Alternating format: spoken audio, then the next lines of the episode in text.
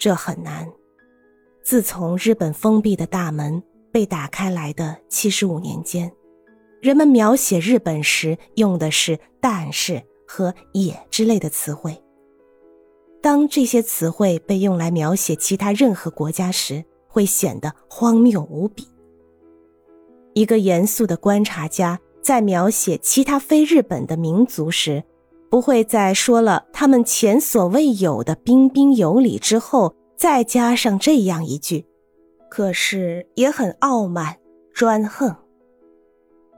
当他说该民族在为人处事上无比顽固后，不会再加上一句，但是他们乐意调整自己去适应极端的革新。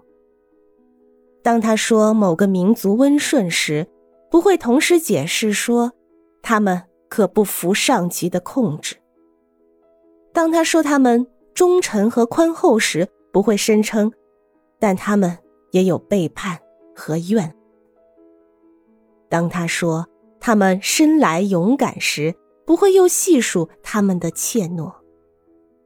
当他说他们做事不考虑别人的意见时，不会继而又说他们的心胸真宽广。当他描写一个国家的军队。如何像机器一样训练时，不会继而描写那支军队的士兵如何像马咬着嚼子一样不服管教，甚至反抗上司。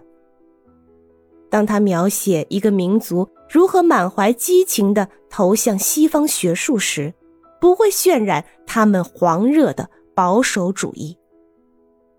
当他写书论述一个国家具有普遍的审美崇拜。